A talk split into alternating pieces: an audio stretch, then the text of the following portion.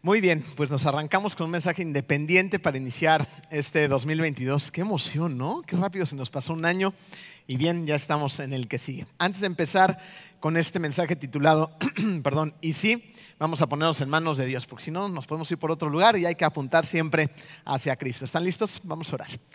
Querido Dios, eh, te damos muchas gracias, Padre amado, porque nos has dejado llegar hasta este punto, hasta el 2022. Te damos gracias, Padre, porque estamos en tu iglesia, ya sea de manera presencial o desde casa, eh, adorándote, cantándote, alabándote. Y en este momento te pedimos que, que pongas dentro de nosotros, dentro de nuestro corazón, esa paz, esa tranquilidad y esa atención que necesitamos para escuchar tu palabra, la palabra de Dios. Te amamos y estamos muy contentos de estar en tu iglesia. En el nombre hermoso de ti, Hijo Jesús. Amén. Muy bien. Eh, quiero contarles algo que nos sucedió apenas hace una, semana. Fue exactamente un día después de Navidad. Resulta que mi suegra, eh, junto con mi cuñado, nos invitaron a comer. Eran como las 4 de la tarde, ellos generalmente comen tarde. Y nosotros, pues bueno, empezamos ese día muy temprano con el tema de los regalos, los niños, ya saben, ¿no? Todo lo que sucede el día de Navidad. Así que eh, para ese entonces ya habíamos comido, pero decidimos que Jenny, su, hija de mi suegra, pues los acompañara, ¿no? Entonces fuimos todos a la plaza, entramos a este restaurante, es un restaurante muy bonito que está al lado de una laguna, la laguna en Cancún, y, y este restaurante tiene la característica que está en una planta baja, y, está lleno de cristales por los cuales puedes ver hacia adentro a todos los comensales prácticamente. Eh, la mesa donde estaba mi suegra con su familia era, era la mesa inmediata después de la puerta de acceso. Así que entramos al restaurante junto con los niños, teníamos una visita, Emiliano, que es un joven del grupo de jóvenes que vive en Mérida y vino a pasar Navidad con nosotros. Así que entramos los niños, Emiliano, Jenny, y yo al restaurante. Saludamos a mi suegra, nos abrazamos, nos deseamos feliz Navidad una vez más y estaban listos para compartir los alimentos. Nosotros nos despedimos y nos fuimos a dar una vuelta a la plaza. Llevé a los niños a jugar maquinitas, a tomarnos fotos, a pasear finalmente. Eh, Jennifer se quedó ahí con su mamá, mi esposa, y unos minutos después eh, recuerdo muy bien que estábamos en esta plaza, hay unas motonetas al principio de, este lugar, y estaban sacando fotos, ¿no? Son motonetas que no se pueden mover, simplemente dicen ahí el nombre de Cancún o algo así, y estábamos sacando fotos, ¿no? Entonces yo estaba apretando el botón de, la foto en mi celular cuando apareció Jenny, y dije, seguramente ya acabaron de comer, nos están llamando para que nos apuremos y ya nos vayamos. Eh, tomé la foto, eh, de inmediato tomé el teléfono, estábamos a punto de entrar a una tienda de, deportes, a los niños les encanta, y, Jennifer quería unos tenis, íbamos a ver si estaban ahí los tenis disponibles, y le marqué por teléfono. No habían pasado más de 15, 20 segundos después de recibir su llamada que le volvía a regresar esta misma. Me contestó y estaba en un mar de gritos, de lágrimas, diciendo, Emilio, ven, ven, corre. Cuando tú acabas de dejar a tu familia unos minutos antes en un restaurante y recibes una llamada de esta naturaleza, el corazón empieza a bombear. Aventé prácticamente a mis hijos a la tienda de deportes, junto con Emiliano, gracias a Dios estaba él para cuidarlos. Les dije, métanse aquí, no se muevan de este lugar. Mi primer pensamiento, tristemente, ustedes saben que, en nuestra ciudad y en nuestro país se ha sufrido, pues hasta cierto punto una ola, ola considerada de violencia. Y este restaurante había sido saltado un par de meses antes, nos enteramos que justo pasamos por ahí y estaba la policía. ¿no? Entonces mi primer pensamiento fue un asalto, ¿no? Fui a máxima velocidad corriendo hacia el restaurante y como está lleno de cristales, eh, pude ver que al lado de la mesa donde los dejé había una persona tirada en el suelo. Mi primera suposición fue que a mi cuñado le habían dado un balazo ¿no? Por el tema de los asaltos. Ya sabes, empieza a hacer un montón de imágenes mentales en tu cabeza y películas de acción. Eh, y no era él, no había pasado un asalto, gracias a Dios, pero mi suegra era la, que estaba tirada al lado de la mesa. Entré de inmediato al restaurante, había un montón de gente a, sus costados, todo el mundo tratando de decir cosas, echándole aire.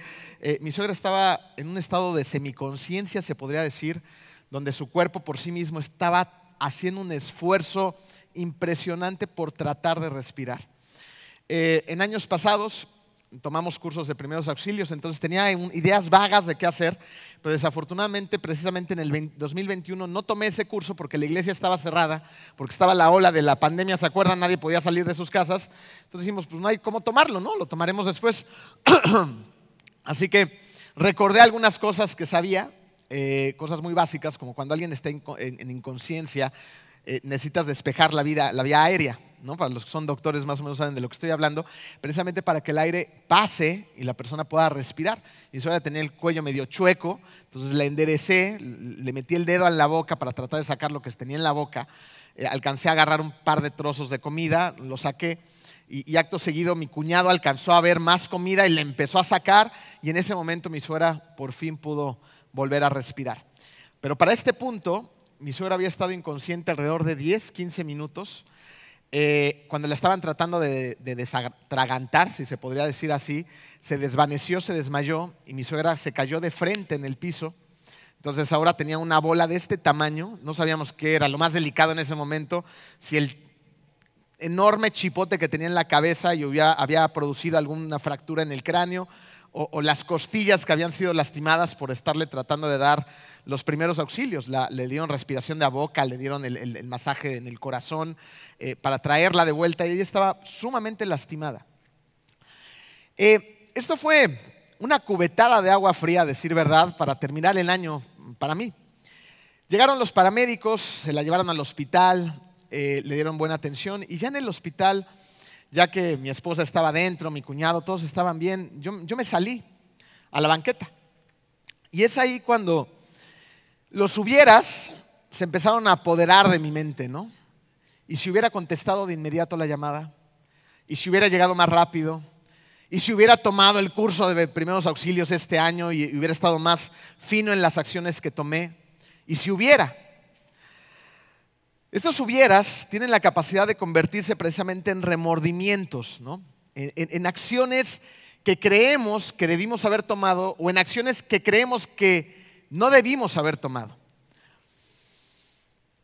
Estos remordimientos tienen la característica de, atacarte y de paralizarte. Cuando estos remordimientos estaban en mi mente, también vinieron a mí un par de reflexiones. La primera reflexión fue el pensar lo frágil que es la vida. Llegamos al restaurante, todo era felicidad, comida, abrazos, besos, saludos, juego. Y minutos después, mi suegra se estaba jugando la vida. Minutos después. Estaba tirada, inconsciente, maltratada. Si suegra hubiera partido en ese momento, no hubiera habido chance de nada. De decir palabras finales, de despedirnos, de perdonar, de ser perdonados, de, de nada. Simplemente se hubiera muerto y listo. No hubiera habido chance de cerrar ningún ciclo. Hay enfermedades de, larga duración que te permiten incluso cerrar estos ciclos, ¿no? Preparar la despedida, preparar las palabras, una carta, orar, ¿no? E, e, empezar a prepararnos para la partida. Pero cuando llegan los accidentes, llegan sin avisar, llegan y ya. Y te das cuenta de la fragilidad de la vida. Esta primera reflexión me lleva a la siguiente, punto número uno en tu programa. Cambia los remordimientos, esos hubieras, por posibilidades, que es su primer espacio en blanco, por posibilidades. El hubiera genera ese remordimiento en el corazón, donde muchas veces se atasca la vida, ¿no? En el hubiera hecho, hubiera ido, hubiera estado, no hubiera hecho, no hubiera estado, no hubiera ido. ¿Les ha pasado, se identifican? ¿No, no, les ha pasado por la mente estos hubieras? ¿Te has sentido así en algún momento? Porque yo me sentí así cuando analicé la situación de la que acababa de ser parte y pensé, si hubiera tomado de nuevo el curso de primeros auxilios, hubiera evidentemente reaccionado mejor. Eso es un hecho. ¿no? Pero el caso es aprender de esos hubieras para transformarlos en posibilidades. Aprender de esos hubieras para transformarlos en posibilidades. Porque ¿de qué nos sirve estar recriminándonos en los hubieras si no aprendemos de ellos? Pensémoslo así. Si en lugar de concentrarme en la idea del hubiera, si en lugar de hacer eso, ¿por qué no me concentro en el y sí? ¿no? Hay, un enorme cambio al pasar del hubiera al y sí, del remordimiento a la posibilidad. ¿Y si hubiera tomado el curso de primeros auxilios? No, soy una cucaracha de dos patas, no pude actuar bien, qué mal me siento conmigo mismo. y ahí estás, ¿no? En lugar de decir, y si tomo el curso de primeros auxilios cada año, entonces voy a estar listo cuando sea necesario. ¿Se dan cuenta la diferencia? Y si me hago de un seguro de gastos médicos este año, podré enfrentar mejor una emergencia médica cuando sea necesario.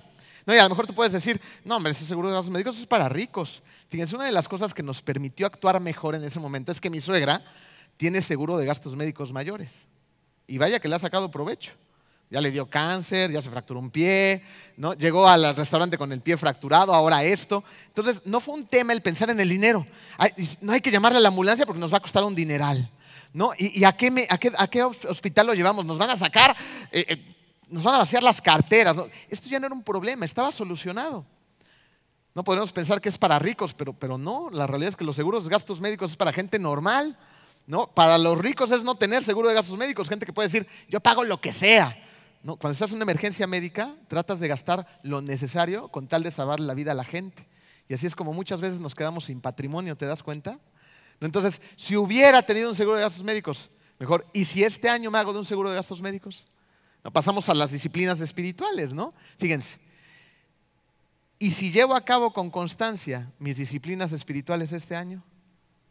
¿Habría un cambio entre 2021 y 2022? ¿Creen? ¿Creen que reaccionaría diferente si llevo a cabo mis disciplinas espirituales con constancia? Si, tomaría decisiones diferentes en cuanto a las relaciones con mi esposa, con mis hijos, en la escuela, en mi trabajo, en mis finanzas, en, en mi relación con la iglesia? ¿Cómo se vería mi vida? Porque si lo pensamos, Grandes cosas pasan cuando los hubiera, hablando de ahogamientos, creo que me estoy medio ahogando, así que denme un segundo. si lo pensamos, grandes cosas pasarían cuando los hubieras, los remordimientos, se convierten en posibilidades, en ISIS. ¿No? Pensémoslo así. Fíjense, un día alguien se hizo la pregunta, ¿y si enviamos un hombre a la luna? Una enorme posibilidad, ¿no es así? Y se logró. Un día alguien se hizo la pregunta, ¿y si subimos toda la información a una red? Y ahora tenemos acceso a toda esa información por medio del Internet. ¿No? ¿Y sí? ¿Cómo se vería reflejado ese y sí en tu vida? En grandes posibilidades. Fíjense, en la Biblia hay 1784 síes y muchos de ellos funcionan como conjunciones condicionales al comienzo de las promesas de Dios. Si te falla la gramática, a grandes rasgos esto quiere decir, si cumplimos la condición, Dios cumple la promesa. Y sus condiciones no son tan complicadas. ¿Sabes por qué? Porque se basan en el amor.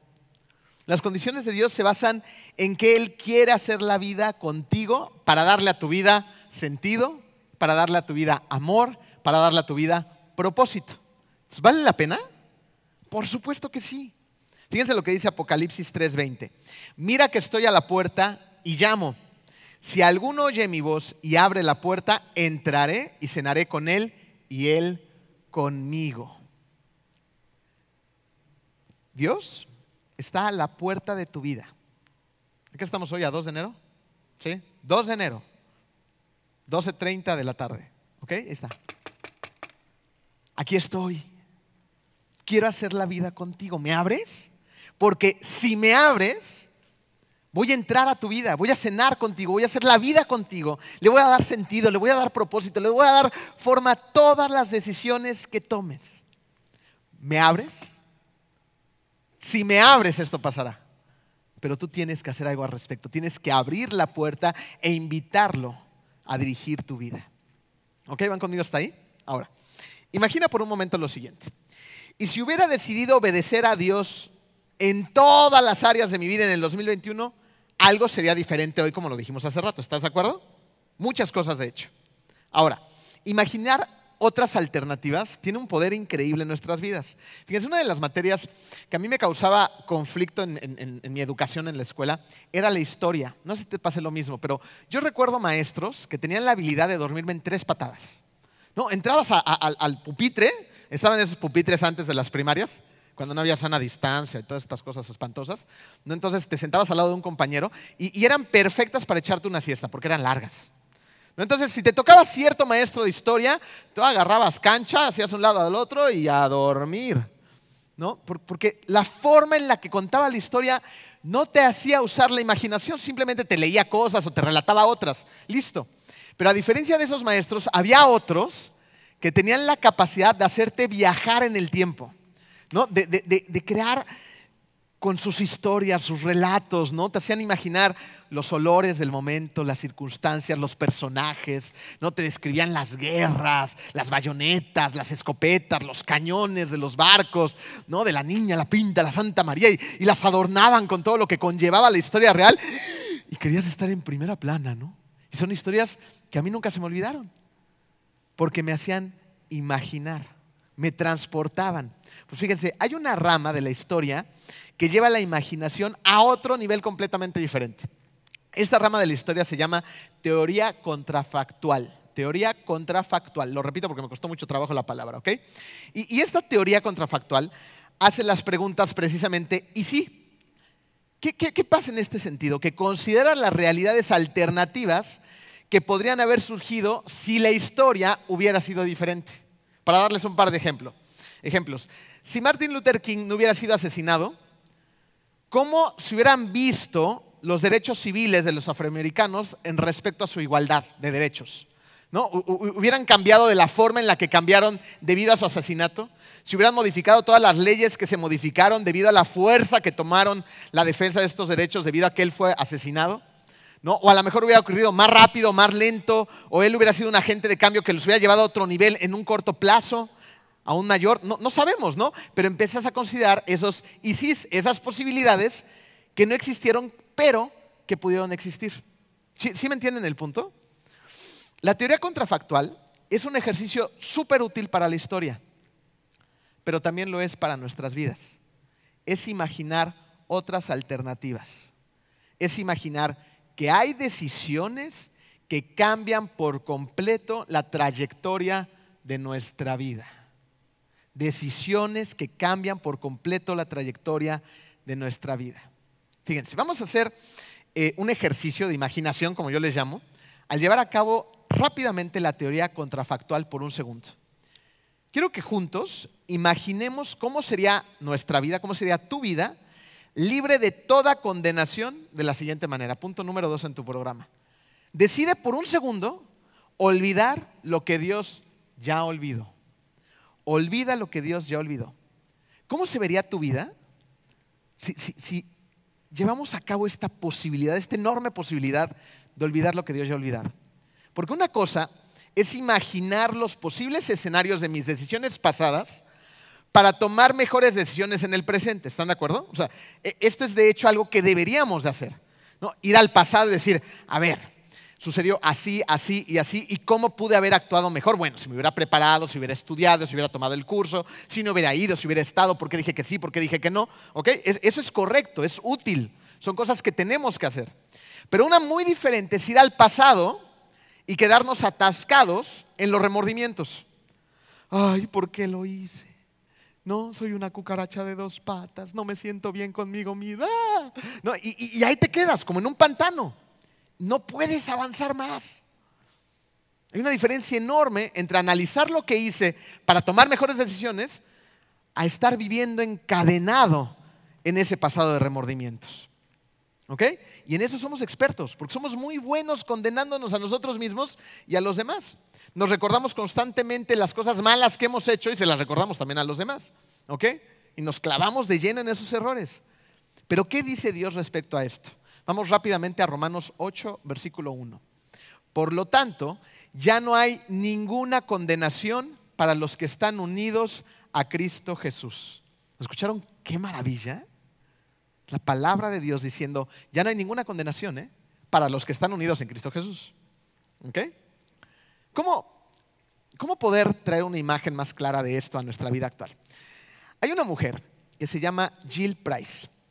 Ella fue objeto de muchos estudios para eh, descubrir y darle nombre a una enfermedad que fue eh, llamada síndrome hipertiméstico. ¿Qué palabras tan raras estamos usando hoy, verdad? síndrome hipertiméstico. Fíjense, esta enfermedad hace que ella tenga la capacidad de tener recuerdos automáticos de cada día y cada momento de su vida a partir de los 14 años de edad. Podrías preguntarle, Jill, ¿qué hiciste el 6 de marzo de 1983 a las 12 del día?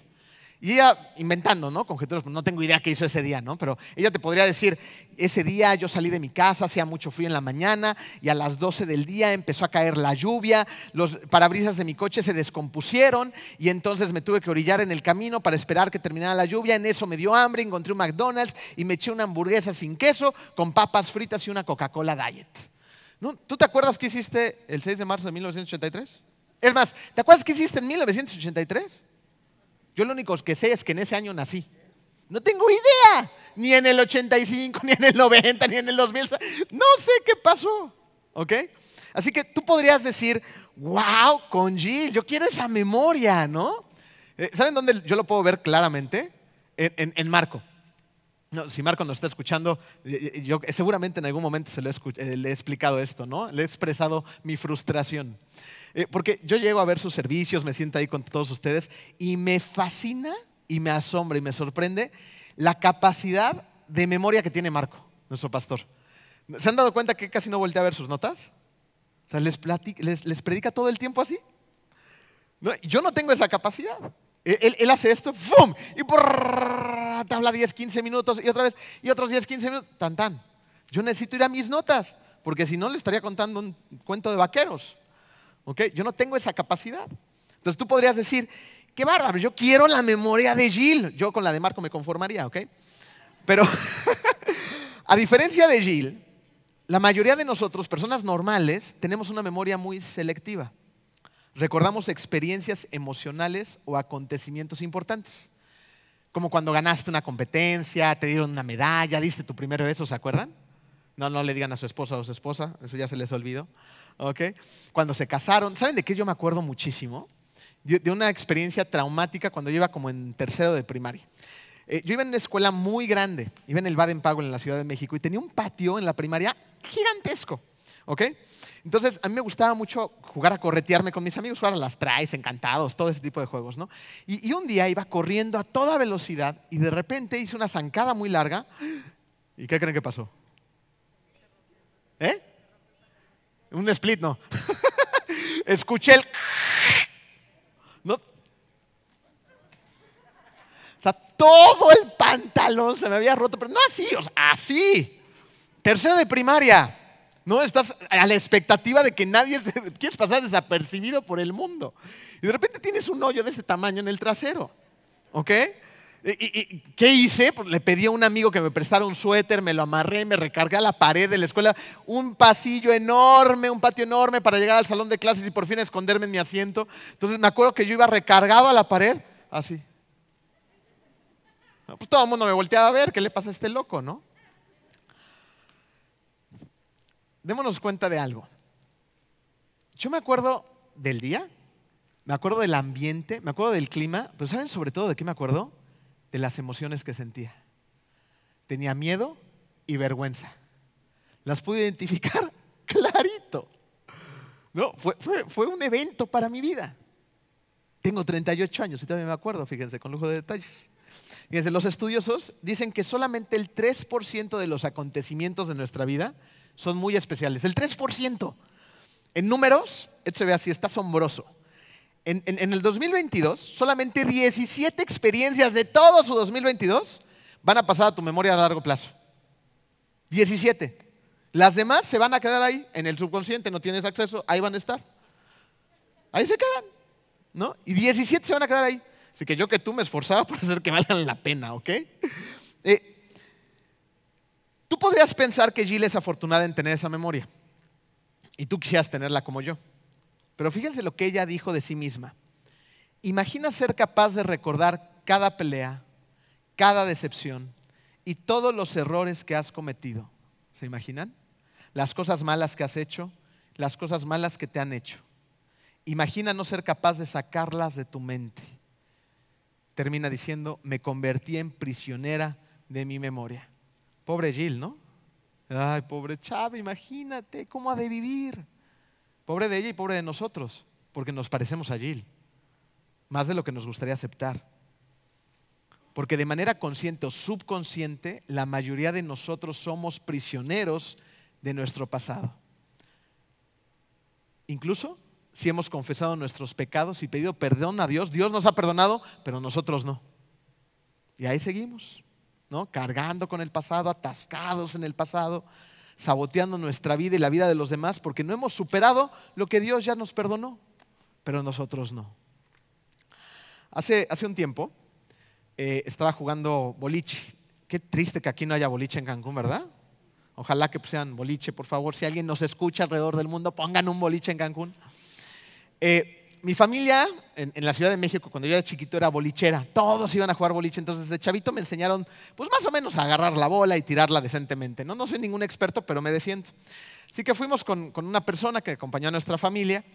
Y, me acuerdo muy bien de, de, ciertas eh, palabras que me dijo esta persona, porque a legua se nota que no sabía jugar boliche y sus resultados hablaban por sí mismos. Él tomaba la bola y en lugar de meter los deditos, pararte al centro, tirarla así, ¿no? Al centro, medir las líneas por donde debe ir para tratar de que se vaya recta y tratar de por lo menos no irte a los canales, él tomaba la bola así, la agarraba así y la aventaba así. Entonces le daba un azotón en el piso y la bola, paz, paz, paz. Usaba canales y ni así tiraba pinos. Aunque los canales son estos fierritos que sacas para las personas que no saben jugar. No, entonces, pobre, pobre pista, ¿no? le dio una tranquila a la pista a este, esta, esta persona terrible. Entonces yo fui con él y le dije, a ver, ¿me permites darte un consejo? digo, ¿por qué no agarras la bola así, así, así, así? Entonces, así como que me dio el avión y llegó otra vez su turno y volvió a hacer exactamente lo mismo, ¿no? Agarró la bola, la azotó. Eh, le dije, ¿por qué no pruebas otra forma? Y fíjense qué me contestó. Me dijo, porque ya me acostumbré. Dije, ok. Si ya te acostumbraste es porque has jugado mucho tiempo, ¿no? Y le pregunté, ¿y cuánto tiempo has jugado? Dos veces en toda mi vida. ¿Y ya te acostumbraste? Sí, ya me acostumbré. Acto seguido me dijo, además, es mi estilo.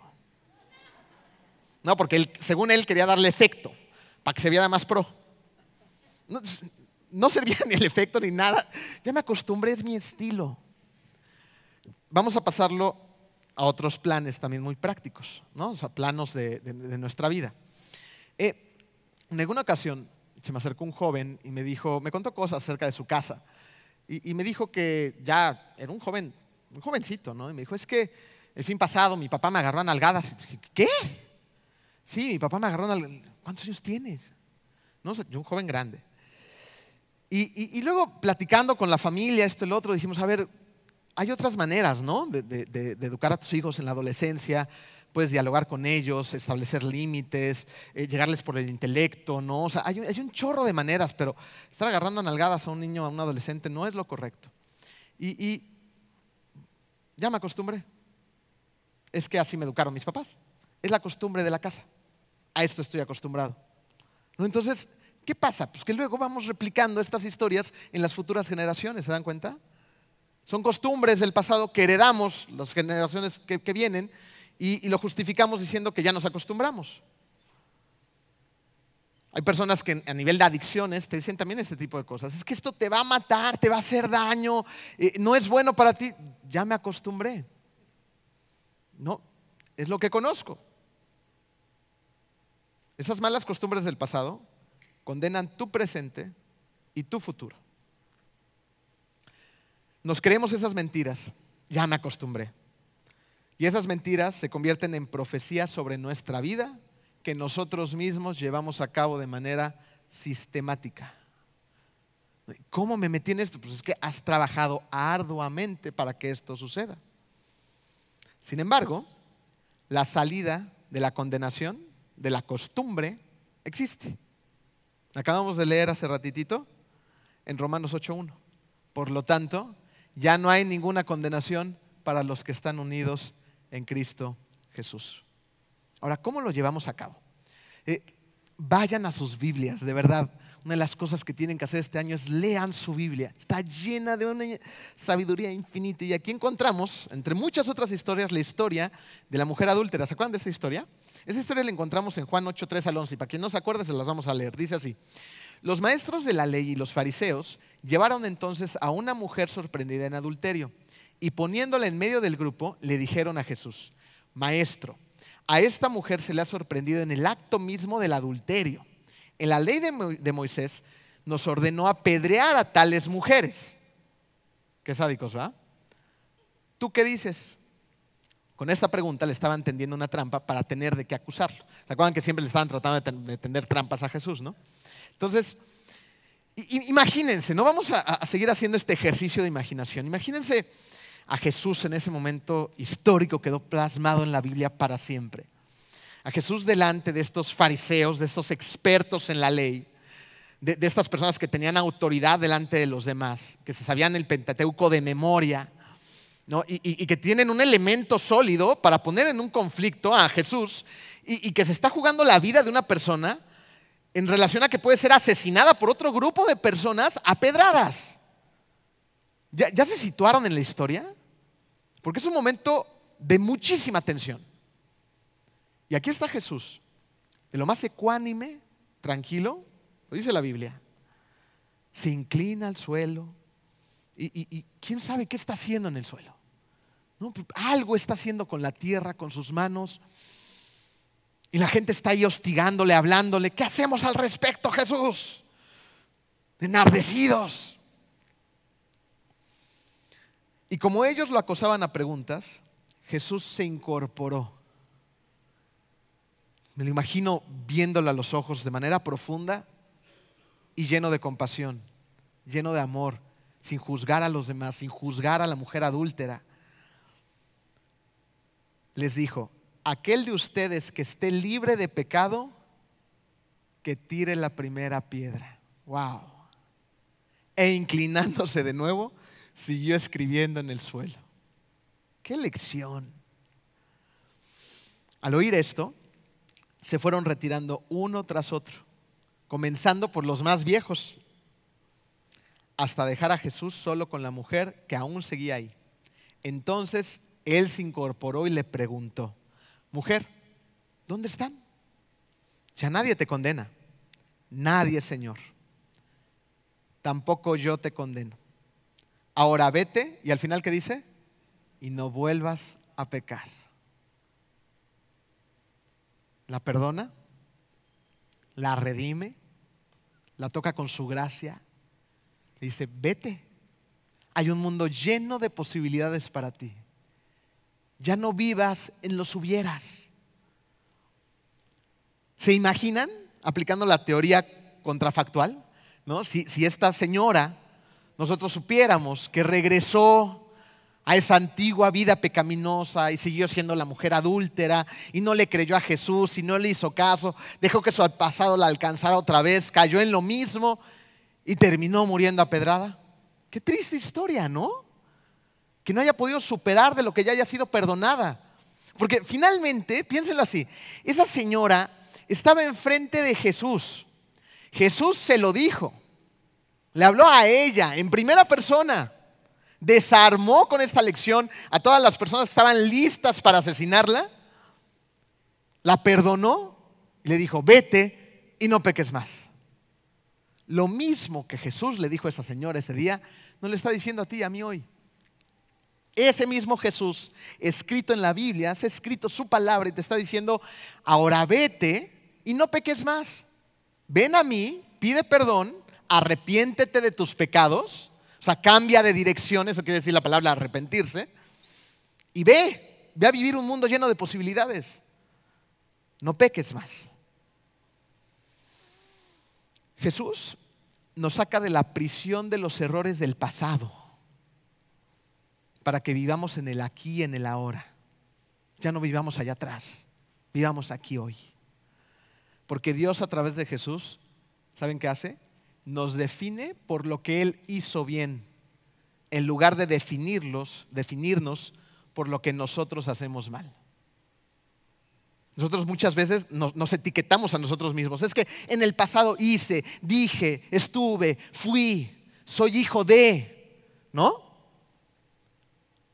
O etiquetamos a los demás. ¿Saben en dónde lo podemos ver muy bien? En una película que, se llevó a cabo en 1995 eh, la protagonizó Denny Moore con, otra persona que no me acuerdo, pero fue inspirada en un libro que se escribió en 1850 titulado La letra escarlata. Este libro fue de los primeros que se, que se imprimieron eh, a gran escala como novelas y se vendió como pólvora en los Estados Unidos. De hecho, hubo poblados que se sintieron aludidos y le reclamaron al autor, hicieron un irogote para que dejaran de producirlo y se vendió hasta más. Evidentemente, las cosas que se consumen de esa manera es porque la gente se siente identificada, ¿no? Fíjense, la letra, en la letra escarlata, eh, la protagonista es una mujer llamada Hester que es declarada culpable de adulterio y se le condena a llevar sobre su ropa la letra A de adúltera. Y tiene que andarla cargando para todo aquel que no se había eh, enterado que esa mujer era adúltera, ahora lo supiera. Y entonces todos pudieran señalarla y juzgarla. ¿Qué ondas, no? De aquel entonces. ¿No suena bastante similar a nuestro hoy en día? Porque hacemos eso hoy en día. Hacemos eso en la iglesia. Hacemos eso en el mundo. Somos rápidos en poner etiquetas, según el error que la gente cometa, ¿no? O sea, si la gente chismosa o los vemos cuchicheando, sé de chismoso, ¿no? Y, ya, siempre va a ser el chismoso. Si, es intolerante y de intolerante, ¿no? Si, está luchando con problemas en su sexualidad, G de gay, ¿no? y así los vemos siempre. Nosotros juzgamos, ¿Qué derecho tenemos tú y yo de juzgar a los demás? ¿Por qué hacemos eso? ¿Por qué, hasta nos deleitamos haciendo eso? Nos presumimos, vamos con los demás. Mira, él, ella. Les ponemos etiquetas y luego la pobre gente está cargando esas etiquetas que los definen por el resto de sus vidas. Eso no está bien. Jesús nos quita todas esas iniciales que fueron pagadas por un altísimo precio en la cruz y nos da una nueva identidad. Él, no el vecino, no el que sienta al lado de ti, Él te da una nueva identidad. Él le quitó esa A de adúltera a esa señora y le puso una P de perdonada. Le puso una R de redimida, le puso una A de amada, le puso una H de hija, de mi hija nos quita esas etiquetas que nosotros le ponemos a los demás y nos da una nueva identidad. El que esté libre de pecado entre ustedes, que tire la primera piedra, le dijo a ellos y nos lo dice a nosotros hoy. Y uno a uno, cuando escucharon a Jesús, que es lo mismo que tenemos que hacer nosotros el día de hoy, tiraron las piedras, los desarmó con amor, no con ira, no con furia, no con un ejército de ángeles. A ver, ustedes, ¿por qué están juzgando? No, no, no. ¿Están libres de todo pecado? No, ¿verdad? Entonces, vayan. Quiten esa viga de su ojo para ver la astilla que hay en alguien más. Pero primero quita tu viga. Tenemos grandes vigas en nuestros ojos. Vete y no peques más. Le quita la A y le pone la P de perdonada. Entonces, esta mujer ya no es la mujer adúltera, es la mujer perdonada. Se aleja caminando. Pero antes Jesús ha cambiado para siempre la trayectoria de su vida. La gracia ha convertido la culpabilidad en gratitud.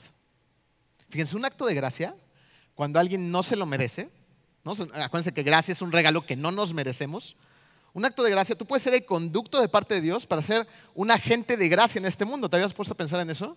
En lugar de andar condenando a los demás, a la suegra, a la familia, a la mamá, a la abuela, al tío, al vecino, al de la iglesia, conviértete en ese agente de gracia. Y extiéndele gracia a la gente que no se lo merece, porque hay gente que de verdad hace cosas muy malas y te dan ganas de... Oh". No, pero hay que irlos a amar. Qué fácil es amar a la gente que, nos ama, ¿no? Pero qué difícil es amar a nuestros enemigos, también viene la palabra. Y es a los que teníamos que ir a amar. Y es un reto enorme.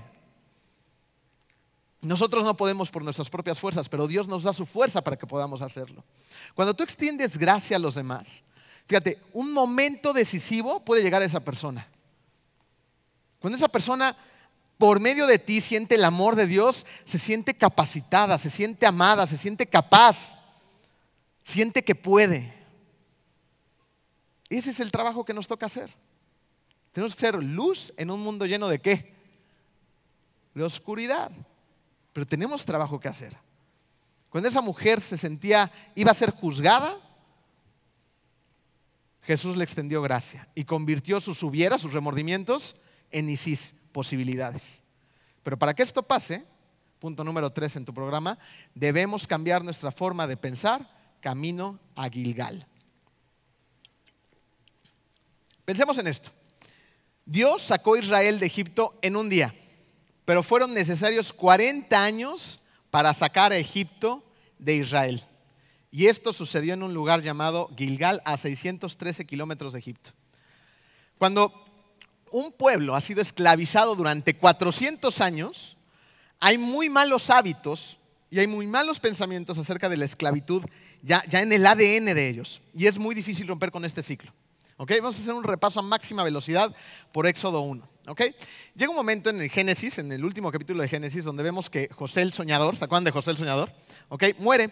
Eh, recordemos que José el Soñador es vendido por sus hermanos. Ahora ya estamos en Génesis, ahorita llegamos a Éxodo.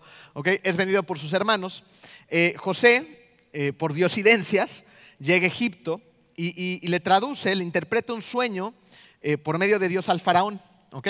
El gobernante más poderoso de la tierra en ese momento. Entonces le interpreta este sueño, le hace sentido al faraón el sueño se trata acerca de que va a haber siete años de grandes abundancias en cuestiones de alimento y luego va a llegar siete años de una hambruna impresionante que va a azotar a todo Egipto y a las naciones aledañas y a no sé cuántas partes del mundo más. ¿Ok? Así que José le dice esto es lo que va a pasar y le dice cómo hacerlo. Así que el faraón dice, ok, entonces tú me interpretaste el sueño, tú sabes cómo hacerlo, tú te encargas. Y lo convierte en el segundo al mando en el imperio más poderoso del mundo conocido en aquel entonces. Así José empieza a almacenar todos estos granos, sucede lo que interpreta en el sueño tiene tantos granos que dice la Biblia que llega un momento en que ya no, ya no los pueden ni siquiera contabilizar del exceso de producción que tienen. Y se acaban esos siete años y llegan los siete años de sequía. ¿Ok? Acto seguido, personas de otros lugares empiezan a pasar grandes hambrunas y llegan a Egipto a rogar y a pedir por alimento y a comprarlo. En, este, en esta multitud que en algún momento se dan a la tarea de ir a Egipto para, obtener comida, llegan los hermanos de José el Soñador. Se encuentran con José, no saben qué es él porque él se ve totalmente diferente, habla otra lengua, no, lo identifican. José le hace unas cuantas jugarretas, ¿no? Después se reconcilian, se reconocen, amor y paz. Eh, van por el papá, que está en otro lugar, lo traen a Egipto, ¿no? Se lo presentan al faraón, todos son amigos, todo es muy bueno en ese entonces, hasta que el faraón muere y José también. Y entonces los israelitas ya en Egipto se empiezan a multiplicar como conejos. Empieza a haber demasiados israelitas y los egipcios empiezan a tener miedo. Dicen, estos son demasiados, están multiplicando a una velocidad impresionante, se pueden convertir en nuestros enemigos y pueden acabar con nuestro dominio y nuestro imperio. Así que se les ocurre la ingeniosa y espantosa idea de esclavizarlos. Y los ponen a hacer los trabajos pesados, los maltratan, eh, y en este momento es cuando entra en la escena, ¿se acuerdan de quién? De Moisés. Llega Moisés, se encuentra eh, con Dios en la zarza ardiente después de que asesina a, un, soldado. Este, y, en esa zarza ardiente Dios le habla, le dice, oye, tú ve, te voy a utilizar para liberar a mi pueblo. Él no quiere al principio, pero luego de estar debatiendo con Dios, hace lo que él le pide y empieza entonces a hablar con el faraón. Después de esto llegan las plagas de Egipto. Grandes acontecimientos sobrenaturales que solamente eran enviados por Dios y, los israelitas empiezan a ver milagros tras milagro tras milagro para que los dejen ir. Llega un momento en que básicamente los israelitas fueron liberados en el Éxodo, pero fueron necesarios 40 años más para liberarlos de la esclavitud interna en la que vivían. ¿Ok? Y, lo podemos ver claramente en Josué 5.9. Después de que ellos están viendo todos estos milagros que están sucediendo para que ellos sean liberados por fin eh, eh, de la esclavitud, fíjense lo que les dice, lo que le dicen a Moisés. Ya pasaron todas las plagas. ¿eh? lo, lo más impresionante ya lo han vivido. Y estos israelitas se amotinan y le empiezan a reclamar a Moisés después de ver todo esto y de estar a punto de llegar a la libertad. ¿Acaso no había sepulcros en Egipto? ¿Qué nos sacaste de allá para morir en el desierto? ¿Qué has hecho con nosotros? ¿Para qué nos sacaste de Egipto? Estas personas estaban a, punto de llegar al lugar que tanto anhelaban, a la libertad. Y en ese momento, ¿a dónde quieren regresar? A la esclavitud. ¿Por qué? ¿Saben por qué? Porque nos concentramos en la meta en lugar de dejar que Dios nos transforme en el camino. Cuando ellos llegan a Gilgal, esto lo vemos en José 5.9, dice Dios, ya les he quitado la vergüenza de haber sido esclavos de Egipto.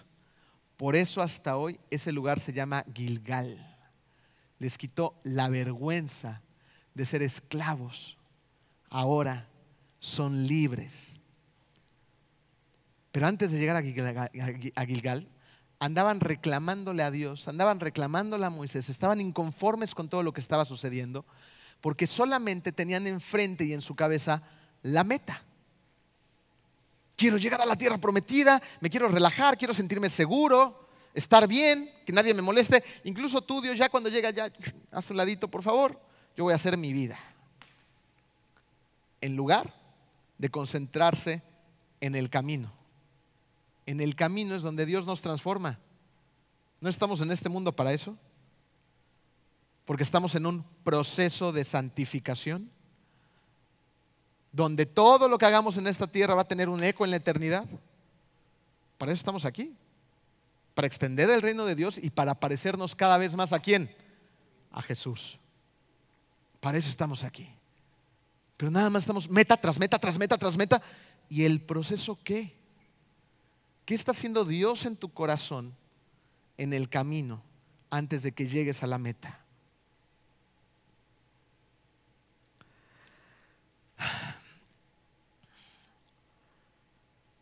¿Por qué cuando estaban a punto de ser liberados de la esclavitud y de ver todos estos milagros asombrosos, preferían regresar a esta esclavitud en lugar de la libertad? Yo creo que era porque tenían más miedo que fe. Querían llegar a la meta y sentirse seguros en lugar de dejarse ser transformados. Es como el ejemplo de hace rato, ¿no? Del boliche, de la educación, de las adicciones. Esto te hace daño, te destruirá, está mal, hay otra manera de hacerlo. Y la gente te dice, lo sé, pero estoy acostumbrado y no quiero probar otra forma. Es una condenación, condenación autoimpuesta tras otra. Yo sé que tal vez en tu caso tú ya has recorrido tus 613 kilómetros o tus 40 años en el desierto y ya estés cansado. Y tú digas, lo sé, pero así soy yo. Estoy acostumbrado y es lo que conozco y no voy a cambiar. Recuerda esto, aún estás a tiempo. Así como mi suegra se sentó en ese restaurante ese día a disfrutar de la comida, de las risas, de los apapachos de la familia, ella estaba segura que se iba a levantar de ese restaurante en el mismo estado, perfecta, feliz, e irse a su casa.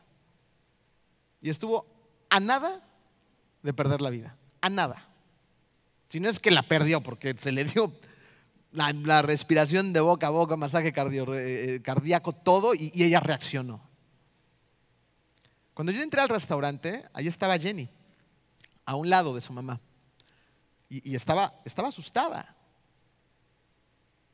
Y ella después me platicaba, me decía, es que vi a mi mamá morirse y no pude hacer nada. La vi morirse enfrente de mí de una manera espantosa. Y regresó, pero, pero, pero la vi morirse.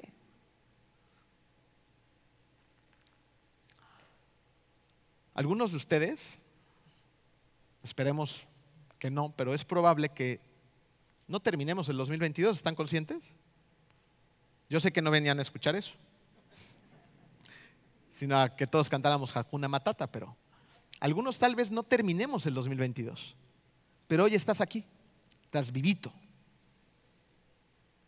Si estás aquí y estás respirando, no es demasiado tarde para que seamos quien Dios quiere que seamos. Si estás en Cristo, ya no eres definido por lo que has hecho mal, eres definido por lo que Cristo ha hecho en ti por eso eres definido. ¿Por qué este nuevo año no lo inicias con una lista de propósitos diferentes a los de otros años?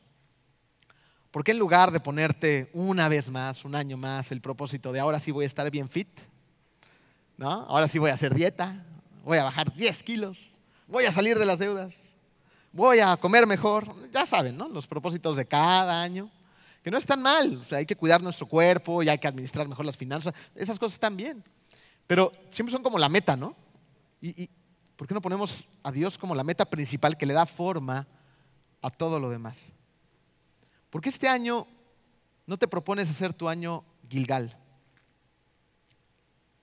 donde dejas que Dios transforme tu manera de pensar, donde permites que Dios cambie, cambie los hubieras por las posibilidades, donde olvidas lo que Dios ya ha olvidado y dejes de vivir al fin con remordimientos. Permite que Dios ponga fin a los hubieras para vivir en la libertad de las posibilidades que Cristo nos ofrece. Yo estoy convencido de que la mejor forma de iniciar este año es siendo constante en los hábitos espirituales que te llevarán al éxito verdadero. Disciplinas espirituales. Para sacar al pecado de tu vida, tienes que meter las disciplinas espirituales. Ora, adora, lee, medita, ayuna. Ven a la iglesia, reúnete, crece espiritualmente. Que esa sea tu meta de este año una verdadera y profunda relación con mi Padre Celestial. Vamos a orar. Querido Dios, eh, te damos muchas gracias, Padre, por, porque tu palabra nos inspira, nos da herramientas y nos dice cómo. Porque es una brújula para nosotros. Porque tú nos amas y nos, nos has dejado instrucciones claras y precisas de cómo quieres que vivamos la vida. Permítenos, Padre, en esta mañana abrazarte a ti, Señor, ponerte como el centro de nuestras vidas, el centro de este nuevo año del 2022 y hacer lo que tenemos que hacer, llevar a cabo nuestras disciplinas espirituales, tener una relación más íntima, más profunda y más real contigo. Que tú seas el que le dé forma a toda la toma de decisiones que tenga que hacer durante este 2022. Que la meta sea amarte a ti y amar a los demás. Gracias por tanto. Gracias por conocerte. Gracias por esta familia. En el nombre hermoso de ti, Hijo Jesús. Amén.